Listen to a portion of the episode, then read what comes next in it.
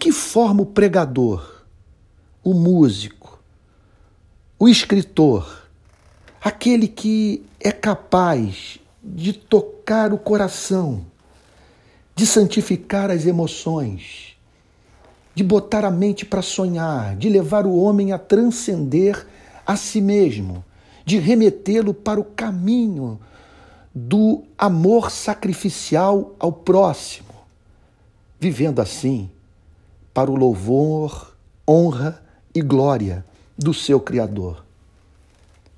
Para tal, não basta conhecer teologia ou dominar a técnica. É necessário ter alma.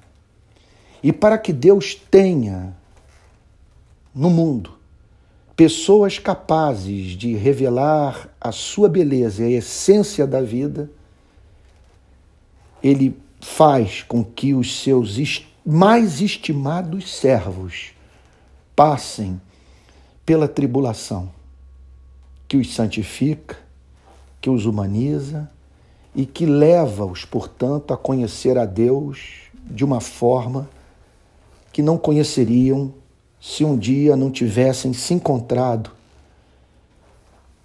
na noite escura da alma, despojados de toda autossuficiência, lançando-se sem reservas nos braços de Deus. Por isso que nós encontramos uma passagem assim, como a que se encontra na segunda epístola de Paulo aos Coríntios, capítulo 1, versículos 3 e 4.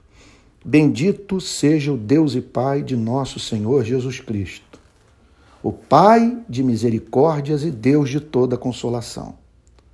É Ele quem nos conforta em toda nossa tribulação, para podermos consolar os que estiverem em qualquer angústia, com a consolação com que nós mesmos somos contemplados por Deus. Está aí a explicação para as suas lutas sem trégua, para os sofrimentos que você teve que enfrentar esse ano, para as batalhas que exigiram o máximo de sua vida. Deus o está preparando para você ser um poeta, uma poetisa dele.